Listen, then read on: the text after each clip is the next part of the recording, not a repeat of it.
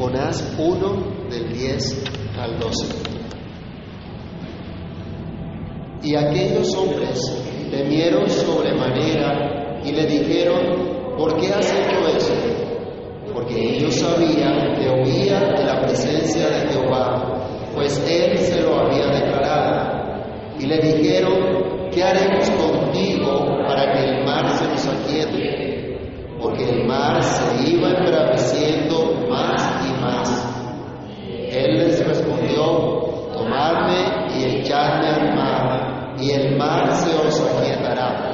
Porque yo sé que por mi causa ha venido esta gran tempestad sobre vosotros. Padre Santo, en el nombre del Señor Jesús, te agradecemos por este nuevo tiempo que podemos acercarnos a ti, acercarnos por tu palabra, meditar en ella.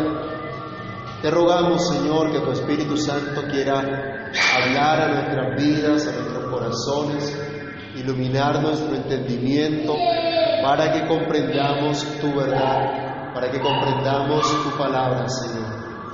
Ayúdanos y permite que nuestros oídos estén atentos, que nuestro corazón esté dispuesto para ti y que tú quieras, Señor, hoy edificar nuestras vidas para tu gloria y tu honra por medio de tu palabra.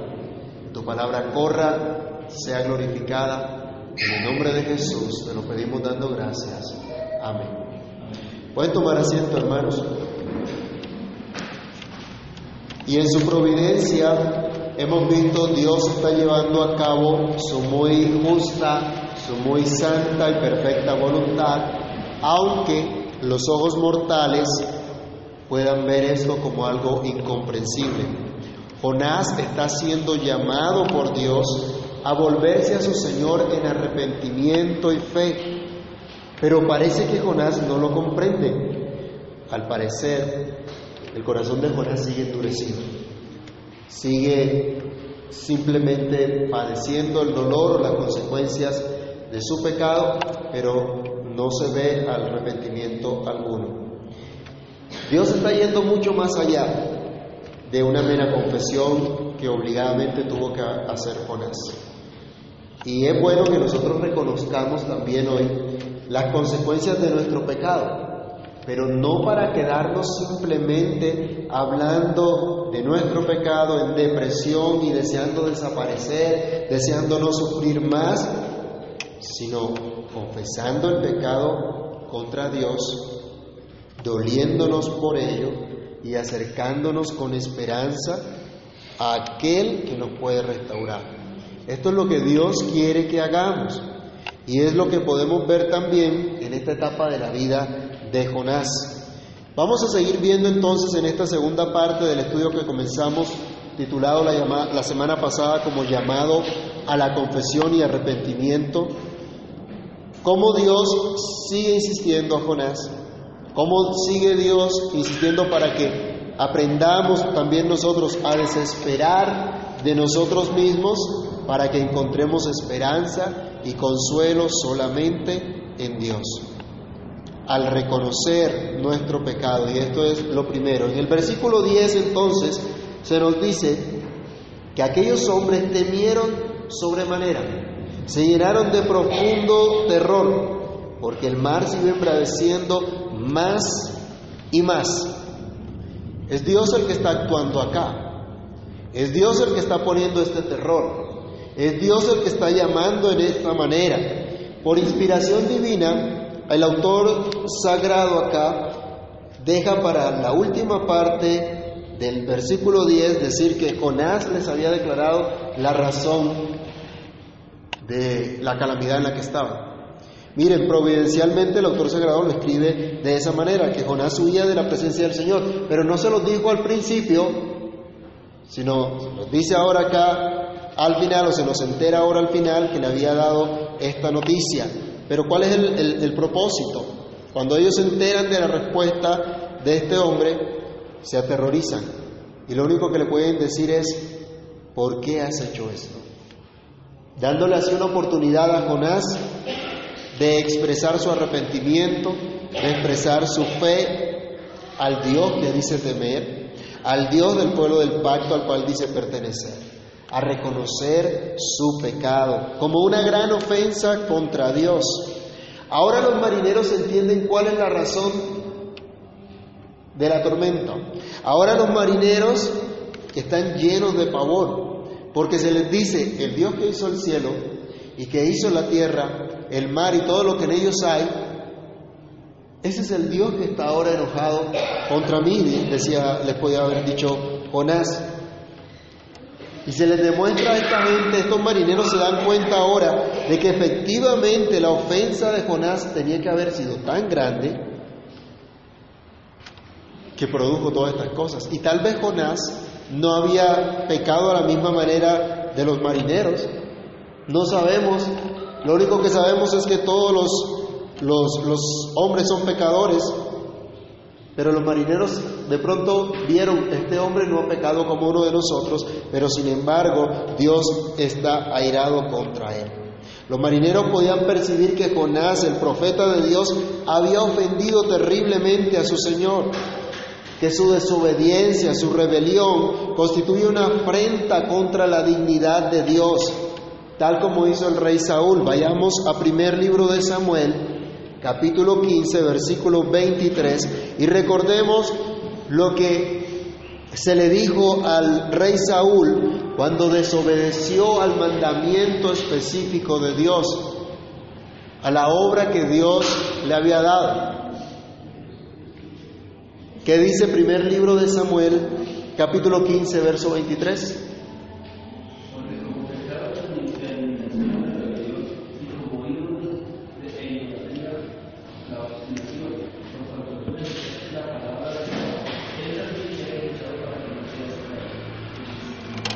¿Se acuerdan que Saúl no siguió todas las instrucciones que Dios le dio? Obedeció a medias, o sea, no obedeció. No hizo lo que Dios quiso, no hizo lo que Dios le mandó. Y se le está diciendo, mira, es, esto es una rebelión contra Dios. Tú has cometido rebelión contra Dios. Tu obstinación es una rebelión que se equipara a la idolatría, al pecado más grosero. Jonás había ofendido a Dios también y estaba en rebelión con Dios. Era el Dios de los cielos que hizo el mar en el cual iban ellos, el mar que estaba en tormenta en ese momento, el que le había dado un mandamiento a Jonás. Era el Dios majestuoso y santo el que había comisionado a Jonás. ¿Cómo se atrevía Jonás a menospreciar a aquel que lo llamó con tal dignidad? Jonás recibió un gran privilegio de parte de Dios. Fue puesto como profeta de Dios, pero le pareció poco. No lo tuvo en cuenta, lo menospreció, así como Saúl hizo también. Recuerden en ese pasaje que se le dice a Saúl que él menospreció a Dios, menospreció lo que Dios había hecho por él. El autor sagrado nos dice que Jonás contó a los marineros que huía de Dios, pero al parecer Jonás no ha reconocido que está cometiendo una gran ofensa contra Dios. Tal vez no ha visto su pecado como una gran maldad, pero los marineros sí están aterrorizados y sí logran entender que este hombre ha cometido una gran maldad. Mire, qué terrible este cuadro, hermanos, que un hijo de Dios no comprenda su pecado, no se dé cuenta de la magnitud de su pecado, aunque los no creyentes sí vean cuán terrible es su pecado. Cuán terrible es su maldad. Los marineros están asustados de morir ahogados por la desobediencia de un hombre, de un siervo de Dios. Y le dicen, ¿qué es lo que has hecho? Sabiendo, pudiéramos decir, le dicen a este hombre, sabiendo que tu Dios es el único Dios verdadero, sabiendo que tu Dios demanda obediencia de todas sus criaturas, estando en el pueblo del pacto y siendo objeto de la misericordia divina, ¿cómo es que estás huyendo del Señor? ¿Cómo es que te has atrevido a entrar en tremenda rebelión contra Él? ¿Cómo es posible que hayas emprendido tan grande maldad contra tu Dios? ¿Qué es lo que has hecho? Si bien los marineros parecen aterrorizados por el peligro inminente de su muerte por culpa de Jonás, su angustia, su preocupación nos muestra un contraste con la actitud del profeta. que no se menciona en la historia, estuviese angustiado, avergonzado de haber ofendido a Dios hasta ese momento. No se nos dice qué actitud tenía Jonás, pero está siendo llamado a reconocer delante de Dios su gran maldad, a reconocer delante de Dios su gran pecado como la causa de las miserias humanas. Leamos nuevamente Jonás 1.12. ¿Qué dice el versículo 12? Todos. Él le respondió, tomadme y echadme al mar, y el mar se os aquietará, porque yo sé que por mi causa ha venido esta gran tempestad por vosotros. Bueno, parece que Jonás encuentra la solución al problema, ¿no? ¿Cuál es el problema? Eh, ¿Cuál es la solución a esa gran tempestad que están viviendo los marineros? Sí, es por causa de su desobediencia, pero ¿qué dice Jonás? ¿Cuál es la solución?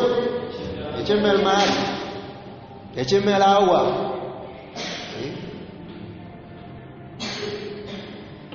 Acá la gran calamidad que están viviendo los marineros efectivamente es por causa de Jonás. Pero Jonás declara que es por su causa, que su pecado afectó a los que no tenían nada que ver con el altercado que él tenía con Dios, si bien los marineros eran pecadores, porque Eclesiastés 7:20 nos dice ciertamente no hay hombre justo en la tierra que haga el bien y nunca peque. El hombre que es señalado de traer esta tragedia sobre el pecado de otros está reconociéndolo acá. Así lo hizo Adán. Adán fue el que causó tragedia a todo el género humano, como lo que hizo Jonás con estas personas. ¿Se acuerdan de lo que hizo Adán cuando traspasó el pacto de Dios? Vayamos a Romanos 5:12. Adán representaba a toda la raza humana. Era ese representante federal de toda la raza humana. Y por su pecado, toda la raza humana cayó de la gracia, cayó del estado en que Dios le había creado.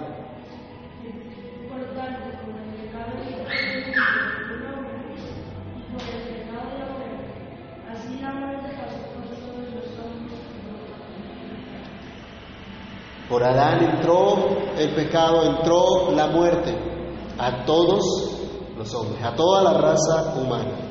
Ante una tragedia, ante una calamidad, debemos aprender, hermanos, que Dios no es el culpable. Dios no es injusto, somos nosotros. Los viles pecadores que hemos ofendido a Dios, los causantes de tan grandes males. ¿Han visto a la gente cuando hay una tragedia, cuando hay un derrumbe, cuando hay una inundación diciendo, y Dios que es tan bueno, ¿por qué permite eso? En lugar de decir, Señor, perdónanos porque somos pecadores y producimos tu ira. ¿Quién ha destruido, quién estado dañando la, la creación de Dios? ¿No es el hombre? ¿No es la raza humana? Por nuestros pecados vienen todas estas cosas. Por ello vemos en este pasaje que Jonás está siendo llamado a la confesión, siendo llamado al arrepentimiento, pero está siendo llamado a volverse a Dios. Y es lo segundo que quiero reflexionar hoy. En este pasaje encontramos a Dios llamando a Jonás a volverse a Dios, y llamándonos a cada uno de nosotros a volvernos a Él. Dios no solamente mueve a Jonás a confesar su pecado, de hecho lo confiesa obligadamente. No solo lo lleva a considerar que ha hecho mucho mal, sino que lo lleva también a que tome una actitud diferente, un camino distinto, una nueva obediencia. Jonás no era un pagano, pero su comportamiento en ese momento fue el de un pagano.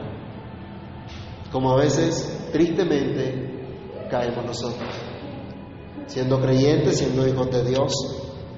El comportamiento de Jonás, la rebelión de Jonás, era equiparable en este momento al comportamiento de un pagano que vive sin Dios. Pero Jonás pertenecía al pueblo del pacto. Jonás tenía una promesa. Jonás le pertenecía a Dios. y el nombre de Dios había sido invocado sobre él. Era un siervo del Dios vivo y verdadero y por medio de toda esta situación estaba siendo llamado a volverse a Dios sin tratar de justificar el pecado. Le dicen a Jonás, ¿por qué has hecho esto? Pero el autor sagrado no registra respuesta alguna de parte de Jonás. ¿Por qué hacemos lo que hacemos? ¿Por qué pecamos? Muchos tenemos un sinfín de respuestas, algunas justificándonos, otras expresando un montón de creencias y percepciones equivocadas que tenemos, nuestra falta de madurez, de confianza en Dios, entre otras. Pero Jonás hasta ahora no menciona respuesta alguna de la razón que tuvo para rebelarse contra Dios y que en consecuencia vino esta gran tormenta que estaba a punto de quitarle la vida no solo a él, sino a todos los que iban con él en ese barco. Aunque nosotros hermanos lleguemos a expresar las razones o motivaciones que nos llevan a pecar, lo cierto es que no hay absolutamente nada que justifique el pecado. La desobediencia a Dios por hacer lo que nos prohíbe o por no hacer lo que nos manda. Aquí el siervo de Dios y el pueblo de Dios está siendo llamado a volverse al Señor, sin tratar de justificar ni minimizar su pecado, como a veces solemos hacerlo. A veces decimos, bueno, pero ¿quién no lo hace? Pero no fue tan grave o no fue tan escandaloso. Dios lo llama a que reconozca su pecado sin justificarlo, sin minimizarlo, no solo confesándolo, sino doliéndose por el pecado. No vemos en este pasaje el clamor del profeta diciendo como David, contra ti, contra ti solo he pecado y he hecho lo malo delante de tus ojos. Podríamos decir que escuchamos una confesión, una confesión obligada, pero ahora no vemos en este profeta un dolor profundo por el pecado, por haber ofendido a Dios. ¿Saben? A veces nosotros solamente nos dolemos de las consecuencias del pecado, pero no sentimos dolor de ofender a Dios. Cuando a los niños se les corrige se les da correa por algo malo que hicieron, lloran por el correazo, pero no lloran porque hicieron algo malo. Y allí es nuestro reto y nuestro desafío de enseñarles a que no lloren por el correazo que les dolió, sino que se duelan de haber hecho algo malo que sepan que han ofendido a Dios. Hermanos, se nos olvida muchas veces que el pecado es una ofensa directa contra Dios. Y a veces pensamos que simplemente se trata de algo eh, en lo cual fallamos en nuestras relaciones con los demás o nuestra intimidad. Y no lo vemos como algo que destruye esa relación con Dios. Miremos Isaías 59.2. A veces nos habituamos a nuestra condición pecaminosa y nos dejamos llevar y se nos olvida que el pecado nos divide,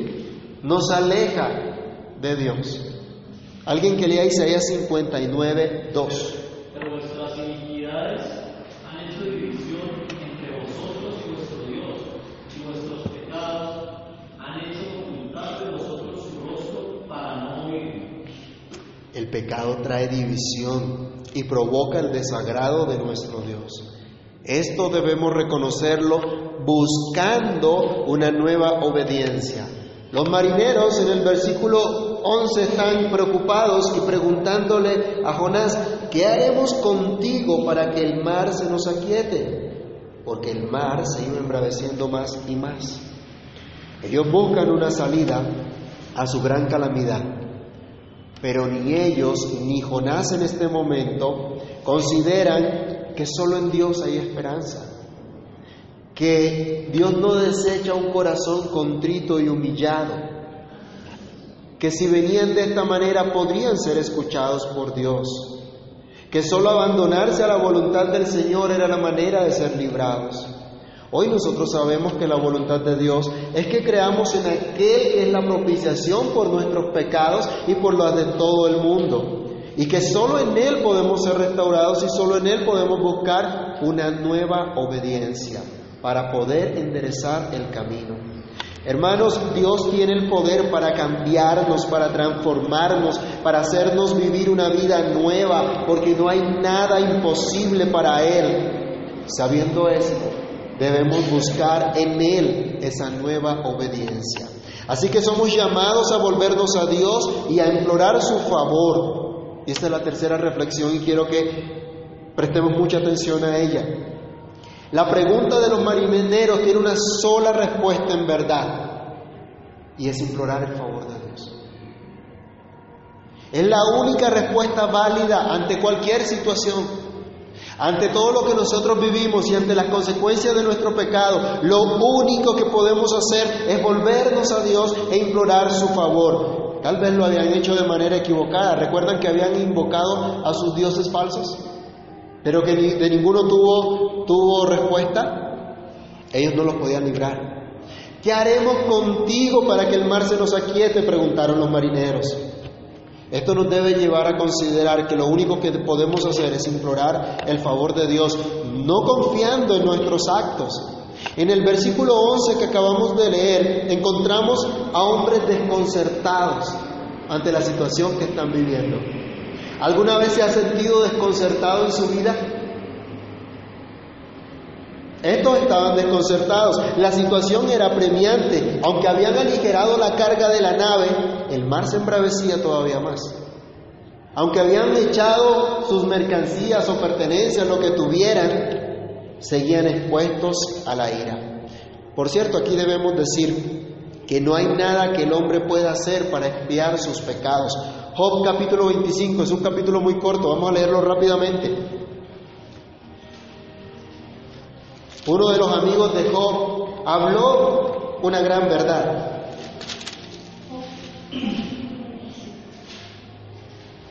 Job capítulo 25. El señorío y el temor están con él. Él hace paz en sus alturas. Tiene sus ejércitos número sobre quién está su juicio. ¿Cómo pues se justificará el hombre para con Dios? ¿Y cómo será limpio el que nace de mujer? De aquí que ni aun la misma luna será resplandeciente, ni las estrellas son limpias delante de sus ojos. Cuanto menos el hombre es gusano, y el Hijo del Hombre también es. ¿Cómo les parecen estas estas palabras y esta descripción. Cuando a veces somos tan arrogantes, ¿no? Y a veces pensamos que somos de mejor familia, eh, más creyentes que otros tal vez. Hay que recordar, no hay nada que podamos hacer, que podamos darle a Dios a cambio de la deuda infinita que tenemos con Él a causa de nuestros pecados. Los marineros estaban muy inquietos y querían saber la forma de cambiar su condición. Y muchos andan buscando esa forma de cambiar su condición, de salir de su condición, pero no miran a quien deben mirar. Hermanos míos, qué triste es ver este cuadro alrededor nuestro una y otra vez. Qué triste es que se nos olvide como lo que más adelante diría Jonás, que la salvación es de Jehová. Y nos hallamos inquietos buscando hacer una cosa, otra cosa, para podernos sentir bien con Dios, para sentir que podemos resarcir en algo lo que hemos hecho, que podemos, aunque sea un poquito, contribuir para limpiar nuestros pecados y merecer el favor de Dios. A veces hemos creído que el hacer penitencia es subir a, a Monserrate, algunos, ¿no? De rodillas, o darse latigazos, o ayunar tantos días, o hacer vigilias. Pero hermanos, hay que recordar acá, no hay nada que podamos hacer excepto reconocer nuestra maldad, nuestra ofensa terrible contra Dios e implorar la sola y soberana gracia de Dios. Es lo único, sometiéndonos así a su voluntad divina. Todo pecador merece la muerte, la paga el pecado es la muerte.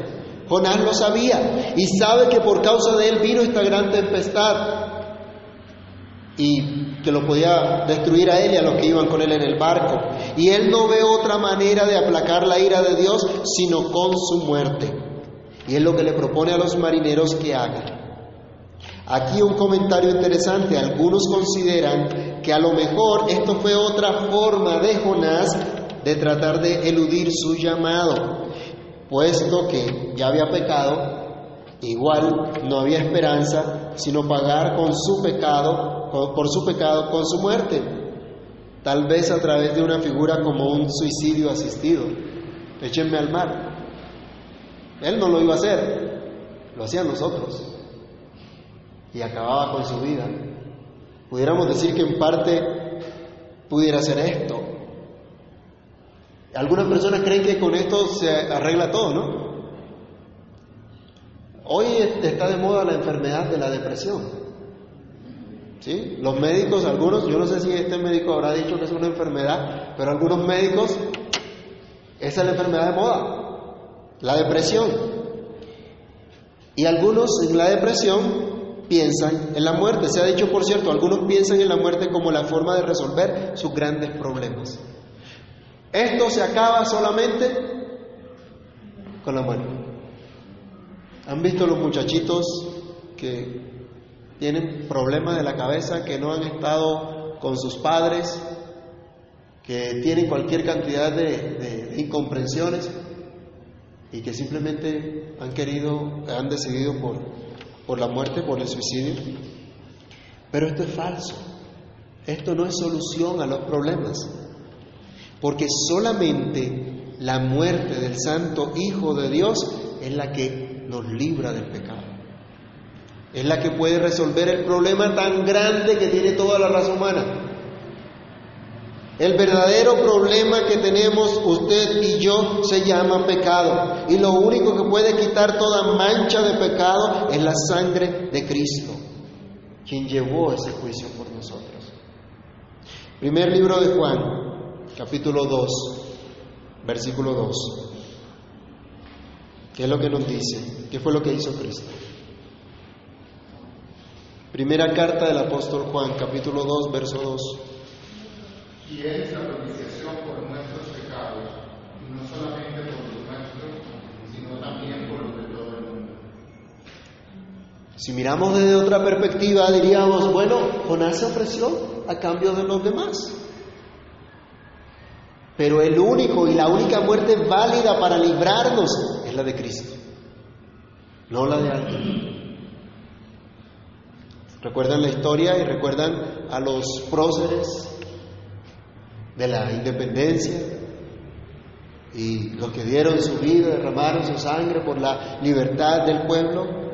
Realmente lo único que nos puede librar es la muerte de Cristo. Tal vez Jonás pensaba que en efecto, si él perecía, por lo menos los demás serían librados de sufrir la maldad que vino a causa de él. Y en parte pudiéramos decir tenía razón, y se cumpliría algo especial para los paganos y es que ellos tendrían la oportunidad de conocer al Dios vivo que los libró gracias a la muerte de un hombre.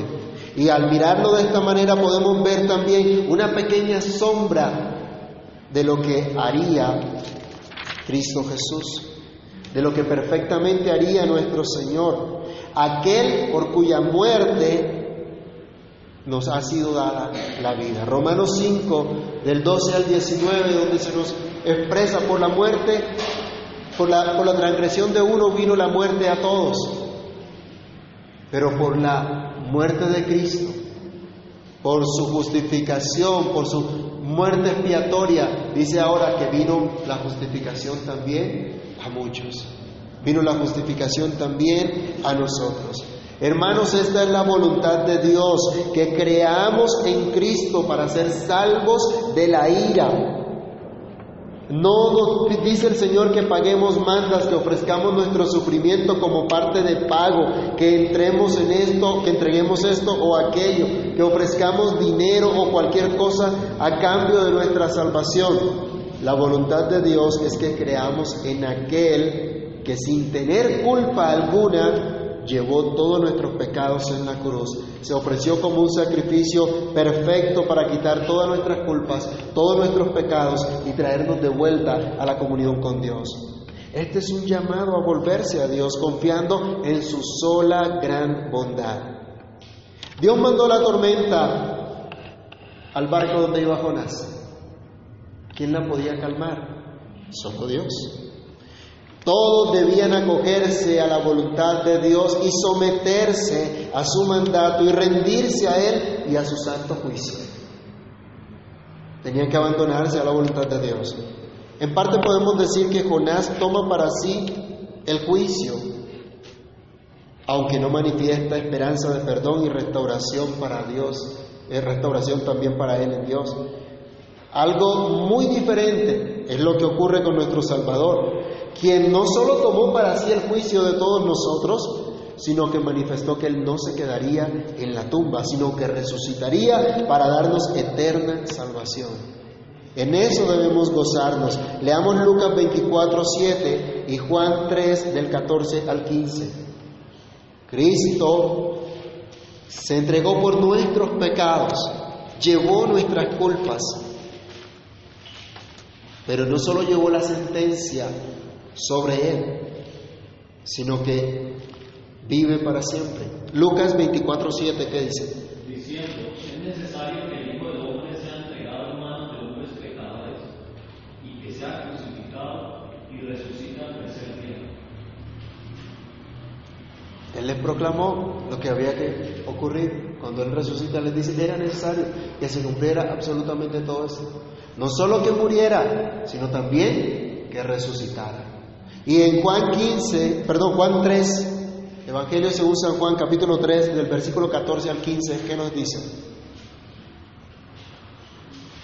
Y como Moisés levantó la serpiente en el desierto, así es necesario que el Hijo del Hombre sea levantado, para que todo aquel que en él cree no se pierda, mas tenga vida eterna. Él nos da esperanza, no solo llevaría la culpa, sino que traería esperanza para todos nosotros. Jonás dio esperanza de pronto a los marineros, pero para él no había esperanza, para Jonás no había esperanza, siendo él también un gran necesitado de Dios. Pero en parte debemos considerar también que estaba anunciando la bondad de Dios para el resto de la gente que iba en el barco. No eran las cosas que los marineros pudieran hacer lo que les iba a ayudar, era solamente la bondad de Dios, aunque esto costara la muerte de su siervo. La bondad de Dios, hermanos, costó la muerte de su Santo Hijo para que nosotros con su resurrección fuésemos justificados. Y solo en eso podemos confiar, en esa gran bondad de nuestro Dios y no en lo mucho que estemos dolidos y arrepentidos por el pecado. Debemos dolernos y arrepentirnos, pero la base de nuestra justificación no es esa, es la obra de Cristo, es la muerte de Cristo no es en nuestros propósitos de cambio. Debemos entonces volvernos a Dios confiando solo en su gran bondad. Jonás estaba siendo llamado a la confesión y al arrepentimiento, a reconocer el pecado, a volverse a Dios, a implorar su favor. Pero no vemos que haya seguido todas estas cosas. ¿Será que nos puede estar pasando algo similar hoy? Tal vez Dios nos está llamando a cada uno de nosotros a reconocer nuestras ofensas contra Él y dejar a un lado toda clase de justificación y someternos a su voluntad y dolernos por haberle ofendido, pero volvernos a Él con esperanza en su gran bondad por medio de Cristo. ¿Qué nos falta en ese proceso? ¿Hemos sido obligados a confesar el pecado? ¿Seguimos endurecidos sin reconocer, sin dolernos por el pecado? La buena noticia, hermanos, es que Cristo ya murió por nuestra justificación para que tengamos nosotros vida eterna y no tengamos que morir eternamente, para que no estemos separados de Dios ni huyendo de Él por la eternidad. Ya Cristo se ofreció por nuestra salvación, así que volvámonos hoy al Señor confiados solo en Él, solo en su gracia, solo en su misericordia. Amado Señor, te agradecemos Dios te agradecemos por tu gran bondad que vemos una y otra vez en tu palabra. Te pedimos, Señor, que tengas misericordia. Te pedimos, Señor, que nos ayudes. Te rogamos, Padre Santo, que quites la dureza de nuestro corazón y que nos des la gracia, Dios, de volvernos a ti con esperanza, de volvernos a ti, Señor, sabiendo que tú nos llamas para mostrarnos tu gracia y favor y que tú no deseas la muerte del pecador, sino que se arrepienta para que viva. Ayúdanos a dar esta buena nueva también a los que están alrededor nuestro, que otros puedan ver tu salvación en nosotros, que otras, otras personas, Señor, puedan ver tu gloria en nuestras vidas. Ayúdanos, ayúdanos para considerar cuánta gracia has tenido con nosotros, que nos llamas de una y otra manera a volvernos a ti. Te ruego, Señor, que nos permitas crecer en tu gracia y conocimiento para que no estemos alejados ni huyendo de ti. Para que, Señor, aunque hayamos pecado contra ti, no caigamos, Señor, en la desesperanza, sino que tu buena noticia, tu benignidad, tu bondad, nos traiga el arrepentimiento y a volvernos a ti, implorando tu favor, implorando tu misericordia. Oh Señor Dios de los ejércitos, restauranos. Ten misericordia de nosotros. En el nombre de Cristo pedimos tu ayuda y tu favor. Y que durante esta semana nos guardes para tu gloria y nos permitas honrarte, Señor, como es debido, para gloria de tu nombre.